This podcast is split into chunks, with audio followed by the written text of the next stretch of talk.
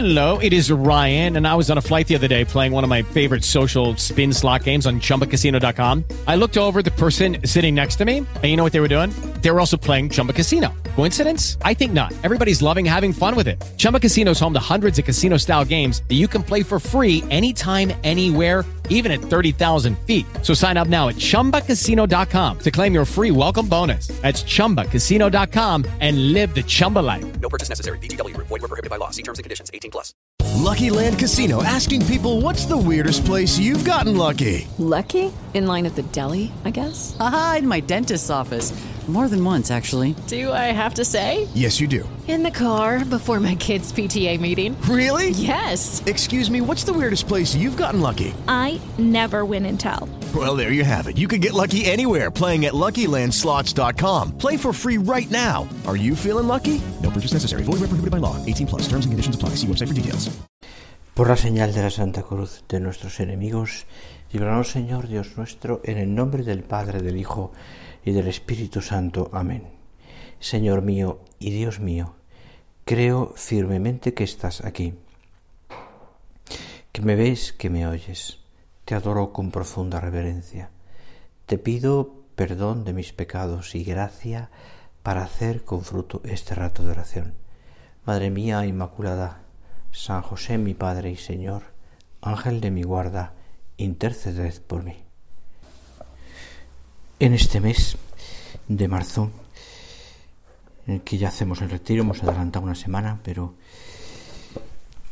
pero bueno, nos viene bien para meternos ya en harina de lo que este mes pues se nos propone junto con pues lógicamente la renovación de las de, nuestra entrega y, y, muchas más cosas ¿no? alrededor que este del próximo día 19 de marzo que, que esperamos también con ilusión porque siempre supone un empujón en nuestra entrega y un empujón también en el apostolado pero bueno centrándonos en lo que en lo que el retiro, lo que se nos propone hoy en este, estos, este mes y sobre todo en este año, porque son pares e impares, se nos habla concretamente, se nos centra mucho en la cuaresma. ¿eh? Y se nos centra concretamente esta primera meditación en la oración como camino de conversión. Viene el hilo de lo que hoy, precisamente en este segundo domingo de, de Cuaresma meditaremos eh, pues en toda la liturgia de la palabra, en toda ella, ¿no? Eh, muy especialmente en el Evangelio, donde se nos recuerda concretamente la transfiguración del Señor. Y contada en, concretamente por Mateo. La escena te acuerdas muy bien. Y allí habían subido al monte Pedro, Santiago y Juan. Y allí el Señor se les transfigura. Es decir, dice la descripción que dice concretamente Mateo, al que se lo contaron, dice, eh, su rostro resplandecía como el sol y sus vestidos se volvieron blancos como la luz. Y ahí aparecen Moisés y Elías, dos personajes importantes en el Antiguo Testamento, y, y se, se, crea un ambiente en aquel momento en el monte, eh, un ambiente pues de, de, contemplación, yo diría, ¿no? de, de, de una visión beatífica que Pedro, Juan y Santiago eh, se quedan asombrados ante aquello, ¿no?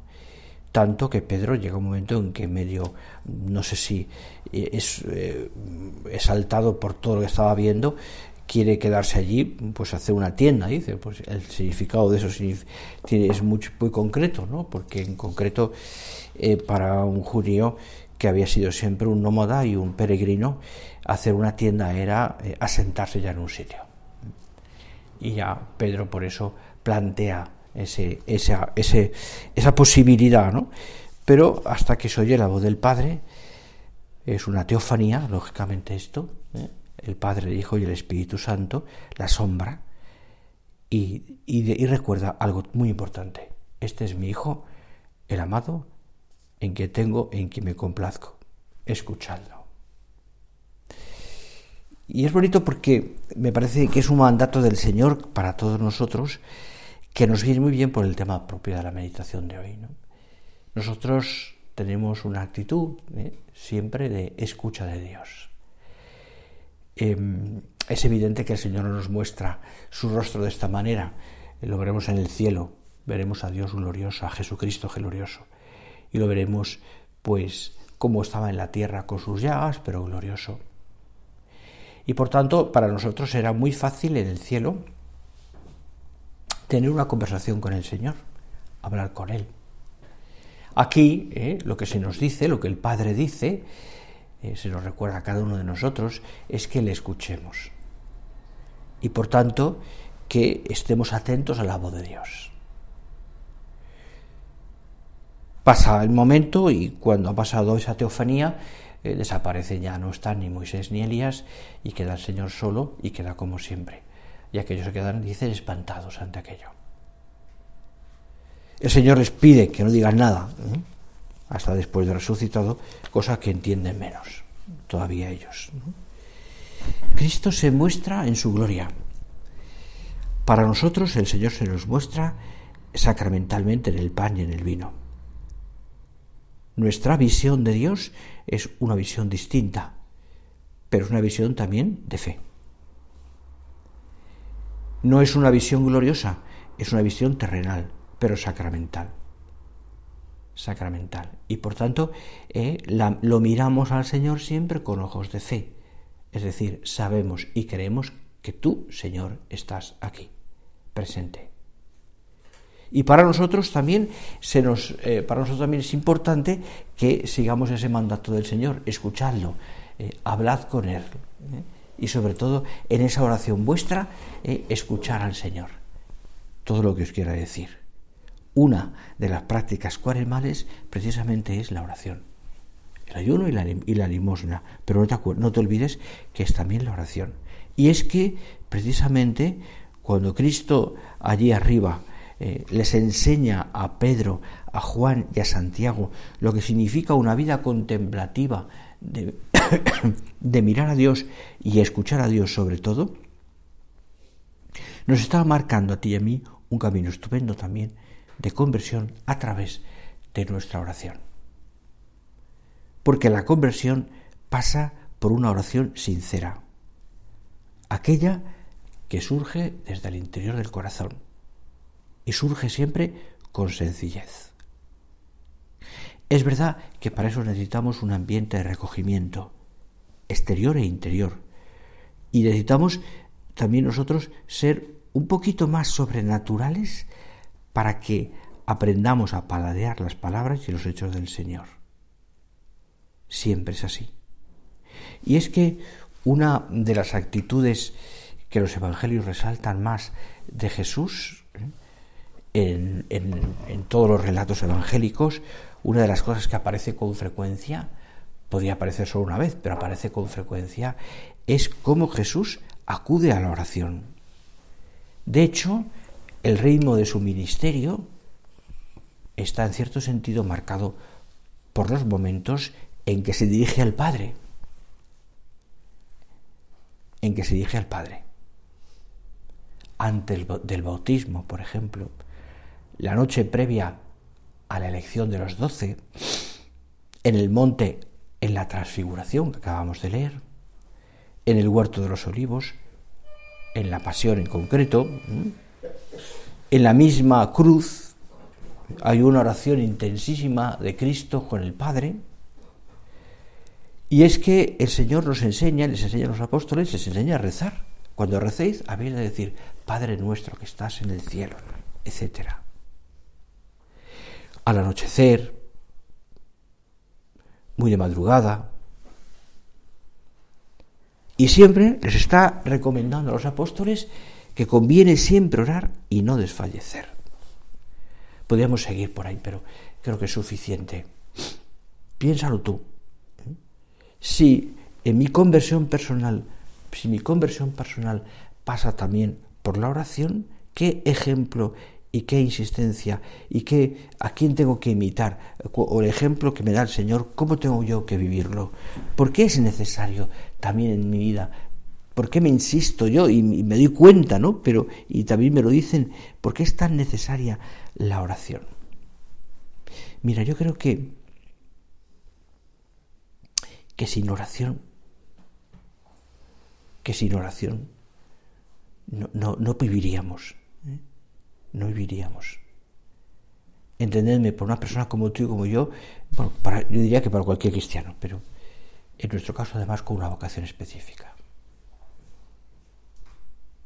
Sería una pena, pienso que sería una pena, que convirtiéramos ¿eh? la oración en sencillamente hacer dos medias horas todos los días, o una hora, como si ese fuera solamente el objetivo.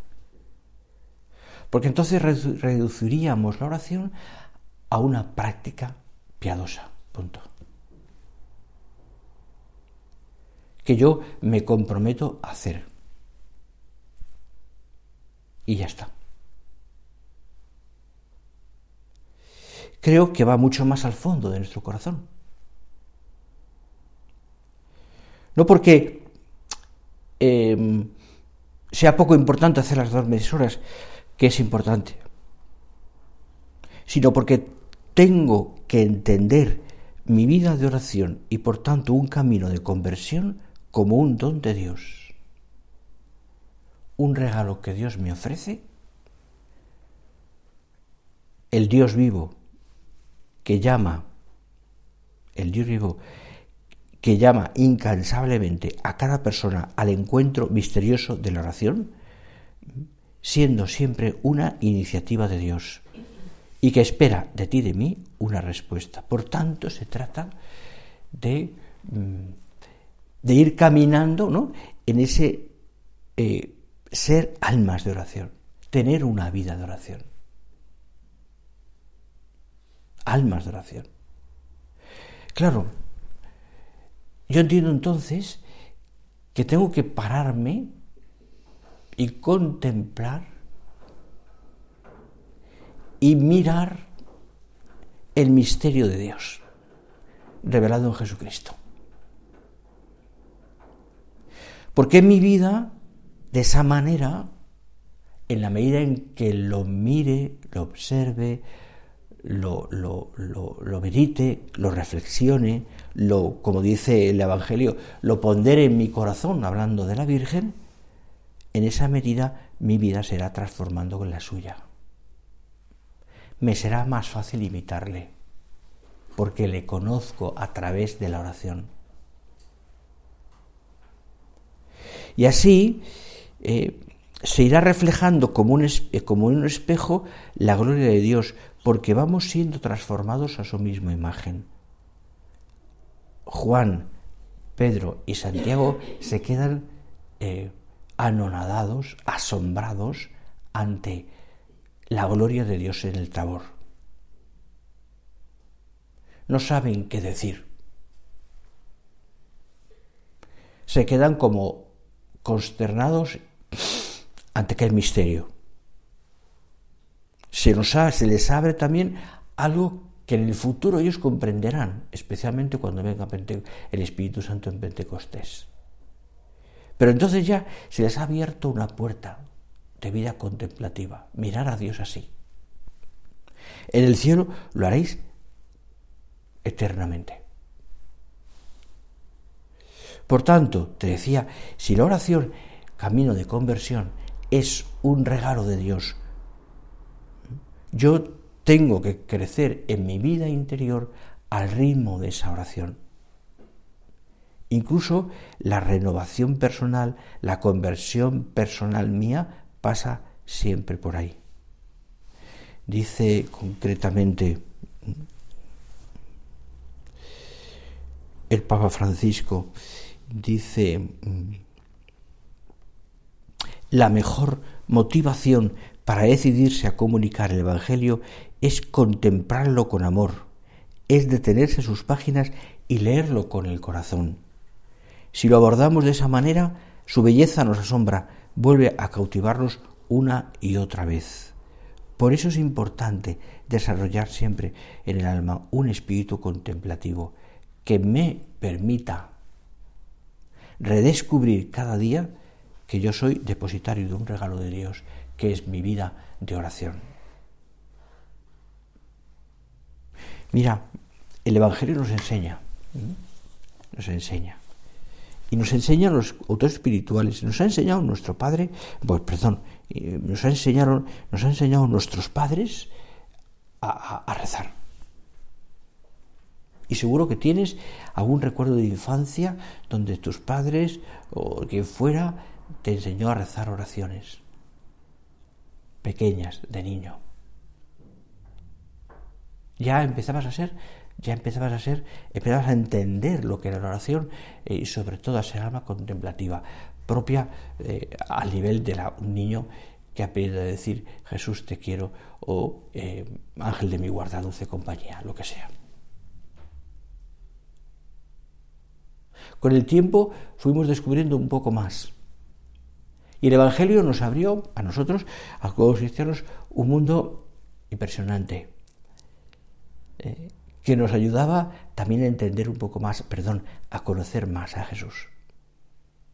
A través de las misas, a través de la liturgia de la palabra, a través de tantas cosas. Fuimos conociendo al Dios que nos ama. Pero después, después evidentemente, eh, eh, en la formación que la obra nos ha dado, también nos han insistido tanto y nos han enseñado. Hemos aprendido de cómo rezaba nuestro Padre, por ejemplo, o cómo nos hemos visto rezar a otras personas de, la obra que ya se nos han ido eh, y, que, y, que, y que nos venía al corazón pensar, esta persona qué piadosa es, cómo reza, se nota que tiene alma de oración, que es alma de oración. que es contemplativo, contemplativa, ahí donde está.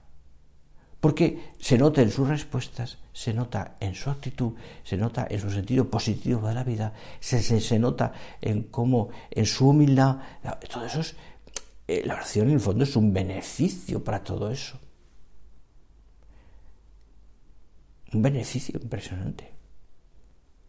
Y te digo, uno va aprendiendo, y aprende del Evangelio, porque ve también cómo muchos de aquellos personajes contemporáneos del Señor van aprendiendo a hablar con Él.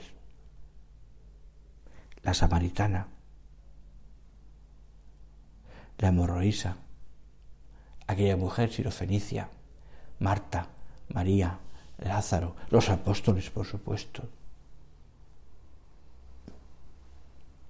y tantos otros personajes que hablan, que piden, que conversan, que tienen intimidad con Jesús, eh, que, le, escuchan, eh, etc.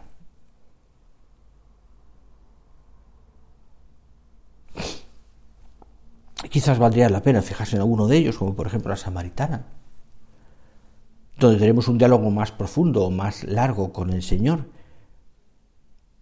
donde a través de una cosa muy material, que es el agua, el Señor le va abriendo el alma para encontrar, para meterse en su corazón. ¿Cuántas veces llegaremos tú y yo a la oración y le contaremos al Señor cosas que ese día me han pasado o que me preocupan? Cosas muy materiales incluso. Pero a través de esas cosas materiales, el agua, el Señor nos va hablando al corazón. Y nos dice, como a la samaritana, qué camino tenemos que seguir. Y deseamos, como ella, como aquella mujer, también eh, beber el agua que el Señor nos da, por supuesto. Descubrimos así la verdad de Dios. Descubrimos así su propia vida. Y entonces estamos en disposición, ¿eh? tú y yo también, de acoger al Señor, el don de Dios, y convertirnos. Por eso te insisto, la conversión pasa siempre por la oración. Por eso eh, mm, la Iglesia mm, ha visto siempre en ese pasaje de la, Samaritana una de las imágenes más sugerentes sobre la oración. Concretamente dice mm, el catecismo de la Iglesia Católica hablando de esto y poniendo ese ejemplo, dice, dice concretamente, Jesús tiene sed. Su petición llega desde las profundidades de Dios que nos desea. La oración, sepámoslo bien, sepámoslo, perdón, o no, es el encuentro de la sed de Dios y de la sed del hombre. Dios tiene sed de que el hombre tenga sed de él, dice. El hombre tiene sed de Dios. Aunque a veces no lo sepa reconocer. incluso, incluso a veces rechace las fuentes del agua viva.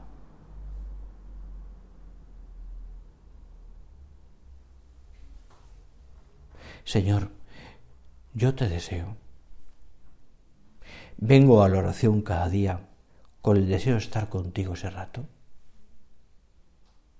escucharte, hablarte, me apoyo mucho en ti.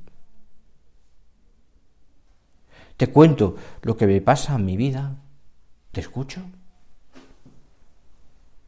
te escucho. No te diría yo, aprovecho la media hora, porque a veces pues la aprovecharemos o no, es decir, porque depende de muchísimas cosas, pero estoy en actitud de poder de verdad que aquella oración concreta me ayude y me ayude en mi proceso, en mi cambio personal, en mi conversión. Recojo los sentidos, la imaginación, internos también, la memoria. Y me dispongo, por tanto, a una conversación contigo, Señor, donde tú seas lo importante, no una llamada o no un mensaje que tengo que poner o no eh, una cosa que, que, en ese momento me acuerdo que tengo que hacer. Tú eres lo importante. Es verdad que soy mismo se puedo contar al Señor eh, y dejar aquello en un segundo plano en ese momento porque estoy con el Señor.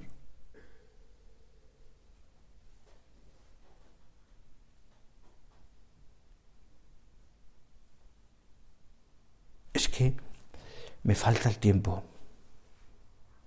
Es que llevo la oración tan cansado que mi imaginación no, no, mi cabeza no me da. Es que mm, me faltan, voy a decirte temas y no creo que sea el problema. ¿eh? Es que se me hace a veces un poco ardua en cosas. Y acabo siempre, pues, organizando mi agenda o mi móvil, lo que sea.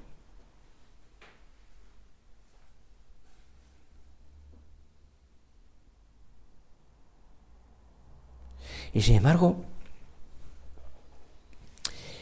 que cuando uno se deja meter por el Señor en ese diálogo contemplativo, descubre que la oración no es algo que yo hago por, por Dios, sino todo lo contrario, un don que Dios me da, concede y que yo simplemente acojo.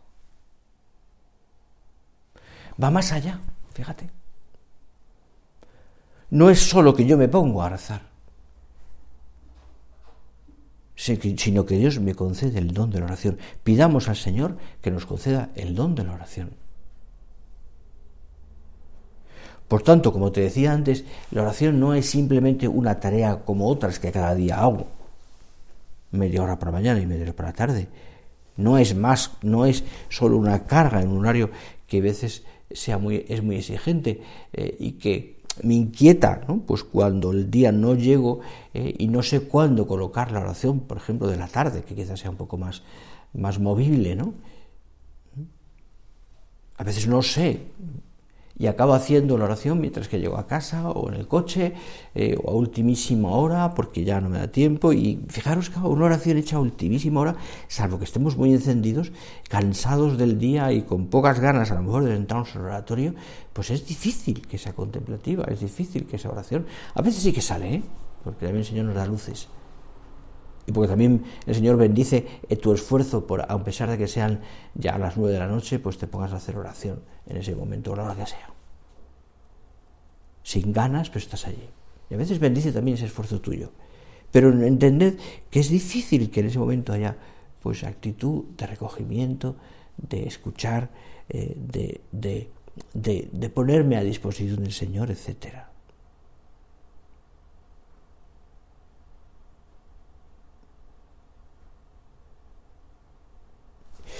Es cierto que nuestro padre, por ejemplo, hizo muchos ratos de oración en el coche, en un tranvía, en las calles de Madrid. Quizás no tenía otra posibilidad en ese momento, pero es verdad también que nuestro padre se pasó muchas horas delante de un sagrario.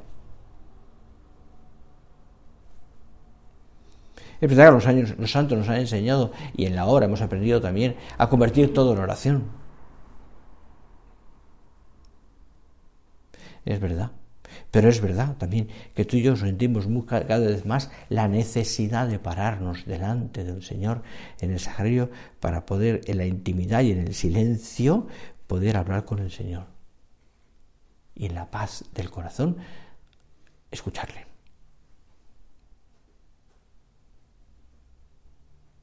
Hablar y escucharle.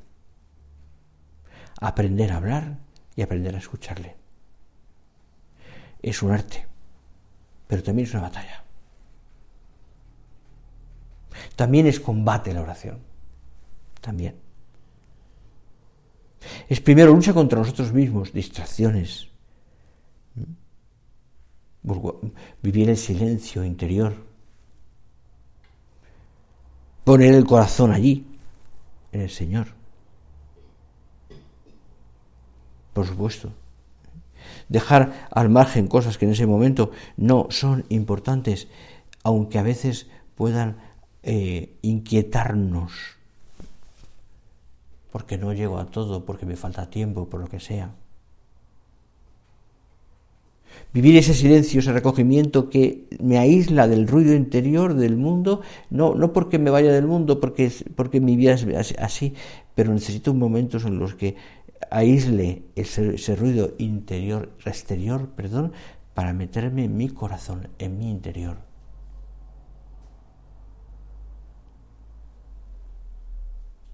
El silencio eh, mm, interior se presenta siempre como una condición necesaria para ser contemplativos. Siempre. Implica muchas veces incluso el esfuerzo de mm, llegar a la oración eh, y, centrarme de todas esas cosas eh, que, me pueden como inquietar, que me han, me, han, me han revuelto el día y que llego pues quizás como con, con cientos de ideas en la cabeza, con cosas que tengo. Serenidad.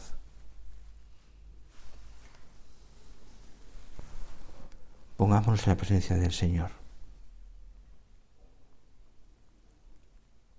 Busquemos luces que nos hagan ayudar, que nos ayuden. ¿Mm? Escuchemos al Señor, hagamos, como te diría yo, ¿Mm? ese silencio interior también que nos ayuda a escuchar al Señor. Serena tu corazón ahí.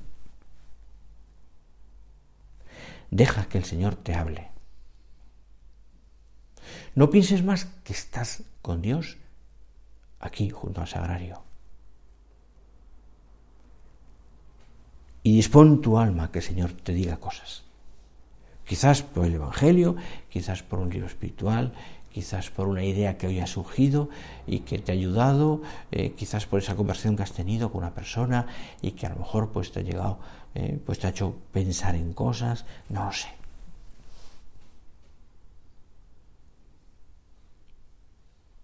Es tan variada la oración, tan rica. Queremos orar, decía Benedicto XVI. Pero Dios está lejos. No tenemos las palabras, el lenguaje para hablar con Dios, ni siquiera el pensamiento. Solo podemos abrirnos, poner nuestro tiempo a disposición de Dios, esperar que Él nos ayude a entrar en el verdadero diálogo.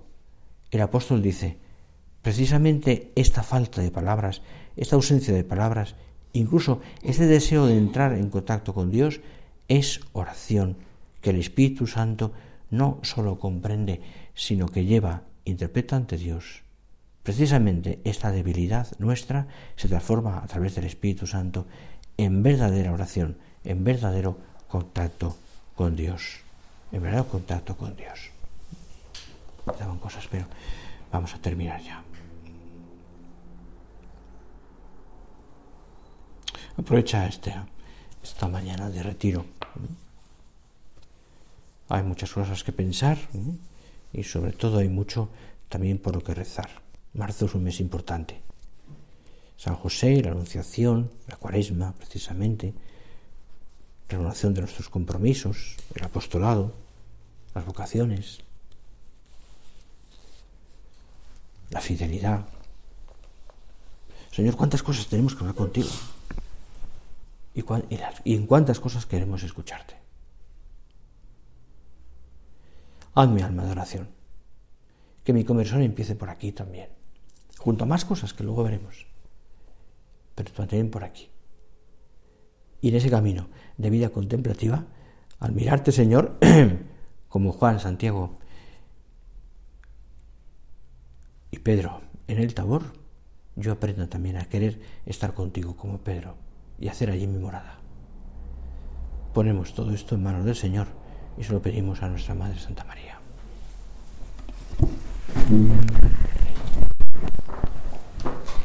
Te doy gracias, Dios mío, por los buenos propósitos, afectos e inspiraciones que me has comunicado en esta meditación. Te pido ayuda para poneros por obra, Madre mía Inmaculada, San José, mi Padre y Señor, Ángel de mi guarda, interceded por mí.